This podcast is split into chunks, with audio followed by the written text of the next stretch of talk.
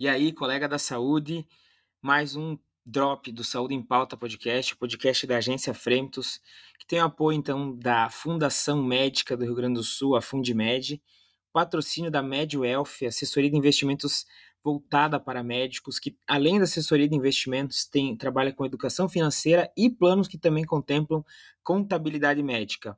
Acesse lá o, o perfil da uh, Adam Invest no Instagram, que vocês vão ver que tem planos a partir de R$ reais para educação médica voltada para você que é médico, que trabalha com seus plantões, para você que é especialista, e também com o mais, nosso mais novo apoiador, a MedCell. A MedCell, que é um preparatório para residência médica que mais aprova no Brasil, com aprovação, com índice de aprovação de 87%. Na MedCell, você consegue uh, especificar quais provas você pretende prestar para exame para residência médica, provas de, residência médica e inclusive acompanhar essa performance com a média dos demais concorrentes. É um, uma exclusividade MedCell. Fala, Pedro, de quem que nós vamos falar aí que o pessoal já sabe, obviamente, né? Então, hoje a gente está iniciando uma série, aliás, vou te congratular pela ideia que eu achei muito forte, de falar sobre celebridades da área da saúde. Né? Personalidades, eu diria. É, boa pessoas que realmente impactaram e, e têm um legado aí na nossa área. Exato. Hoje, então vamos iniciar com o Dr. Tedros, ou Tedros. Começamos só por ele, né? é, exato. Tedros Adhanom Ghebreyesus. Ele que é biólogo e também é diretor-geral da Organização Mundial da Saúde. Que é a maior entidade de saúde no mundo, né? E por que hoje, Pedro? Dia 1 do 7. Então, rolou uma coincidência que em 1 de julho de 2017 ele assumiu o primeiro, é, não sei se chama mandato, mas enfim. Eu também não sei se é. Primeira, primeira vez que ele ocupou o cargo de diretor, né? Porque quem não sabe, para quem não sabe, ele foi reeleito no passado. Exato. Conta um pouco sobre a história dele, então. E por que que ele é tão importante, claro, além de ser diretor da OMS, o porquê que é tão relevante a gente falar sobre a história dele. Perfeito. Ele foi o primeiro, ele é o primeiro, na verdade, é, profissional que não é, vem, não é oriundo da área da medicina, como diretor-geral da Organização Mundial da Saúde. Sabia essa, né? Sabia. Ele se graduou em Biologia pela Universidade de Asmara, que é a capital da Eritreia. Uh, seis anos depois, ele obteve o grau de mestre em Imunologia e Doenças Infecciosas pela Universidade de Londres. E depois de uh, oito anos, ele obteve também um PhD em Saúde Pública pela Universidade de Nottingham, também no Reino Unido. Certo, só um pitaco geográfico aí, pessoal que vai dizer, pô, ele é etíope, mas como assim Eritreia?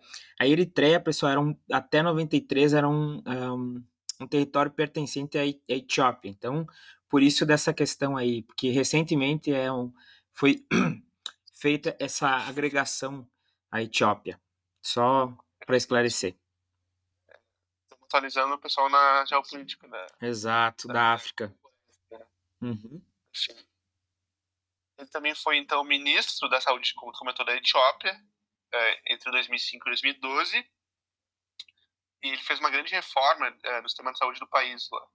Ampliou acesso para muitas milhões de pessoas, assim, que são em serviços de saúde.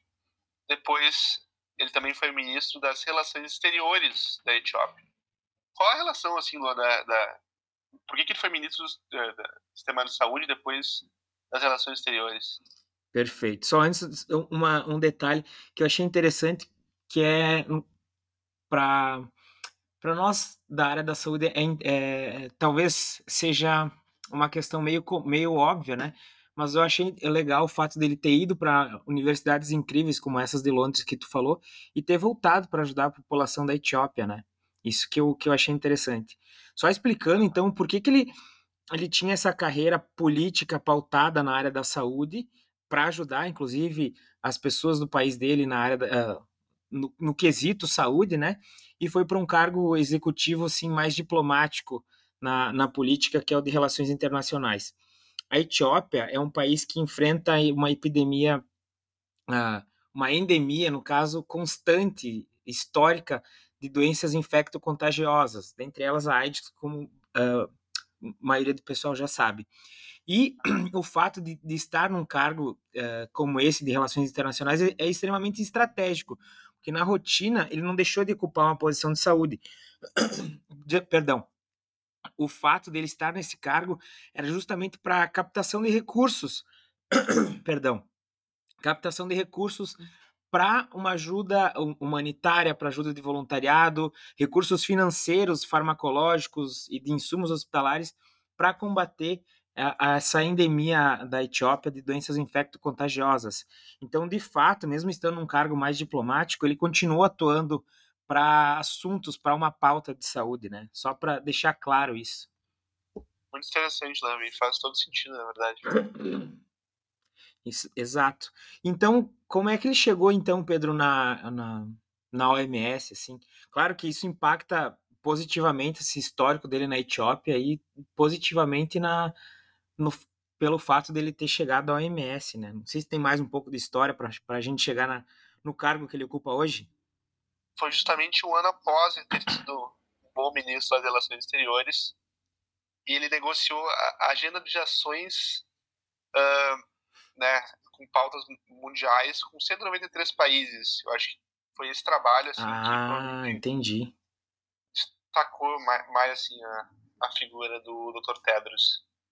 Bacana. Do, do seu Tedros, que tinha uma relação truncada com o nosso ex-presidente Jair Bolsonaro, mas que era amigo do ex-ministro que é ficou por um, curto tempo, né, que foi o ministro Tashmo da Saúde e que agora tem uma relação, voltou a ter uma relação boa com, a, com o cargo executivo maior do Brasil, que é o presidente Lula, no quesito de combate à miséria, né? A OMS tem vários programas também, além de, desses de combate a doenças endêmicas, controle mundial, geração de guidelines. Um deles é uh, o combate à fome, junto com a Unicef, e o presidente Lula ele participa com uma, uma liderança nesse sentido. Então, o, o, bom que a gente tem é um, um, retorno né, dessas relações diplomáticas aí na, em relação com a, com a Organização Mundial da Saúde. Perfeito. Eu, eu acho que Dr. Tedros representa muita, muita coisa, né?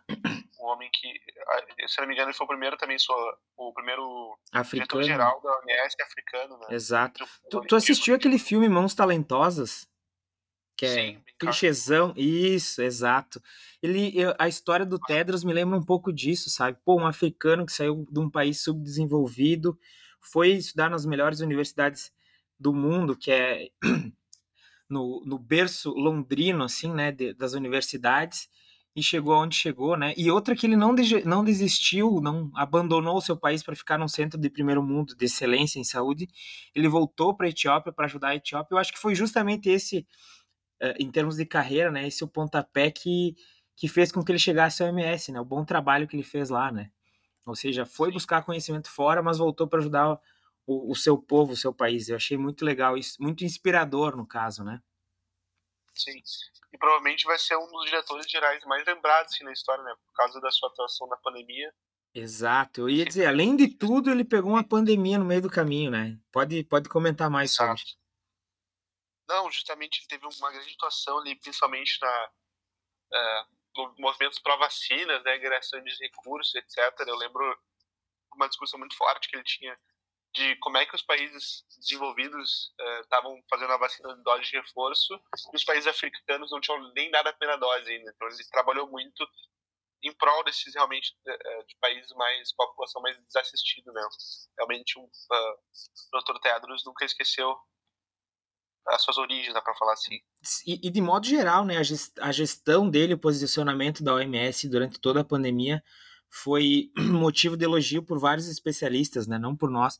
Eu não sei se, se a gente teria autonomia, o quão relevante seria para a nossa opinião dizer que ele teve uma boa gestão na, na crise do Covid, mas ele vai ser, o nome dele vai entrar para os livros de história por dois fatores, né? Pela, pela trajetória dele e também por esse por essa, essa liderança no momento de crise mundial, né? Da, da, da pandemia. Perfeito, cara. Começamos já de, com, de cara com uma personalidade gigantesca aí, né? De, de imensa relevância.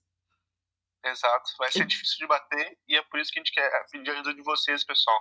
Indiquem nomes de personalidades históricas, assim, ou atuais ou é, antigas, né? Pra gente comentar mais. E esse é, e esse é, um, é um ótimo exemplo para a gente pedir para você personalidades da saúde, não necessariamente personalidades médicas. Hoje, o maior nome da saúde, por exemplo, né, não é médico. Então, a gente quer falar sobre saúde em si, né? Feito, Pedro. Muito obrigado pelos esclarecimentos, pela tua pesquisa aí sobre o Tedros. Espero que ele possa, que a, essa, esse drop hoje possa inspirar mais pessoas pesquisarem sobre ele, pesquisarem sobre a atuação dele e sobre a trajetória, né, de dedicação à saúde. Exato. Muito obrigado, Luan. E valeu, pessoal, por escutarem até aqui. Até a próxima. Deixem a opinião de vocês aí. Tchau, tchau.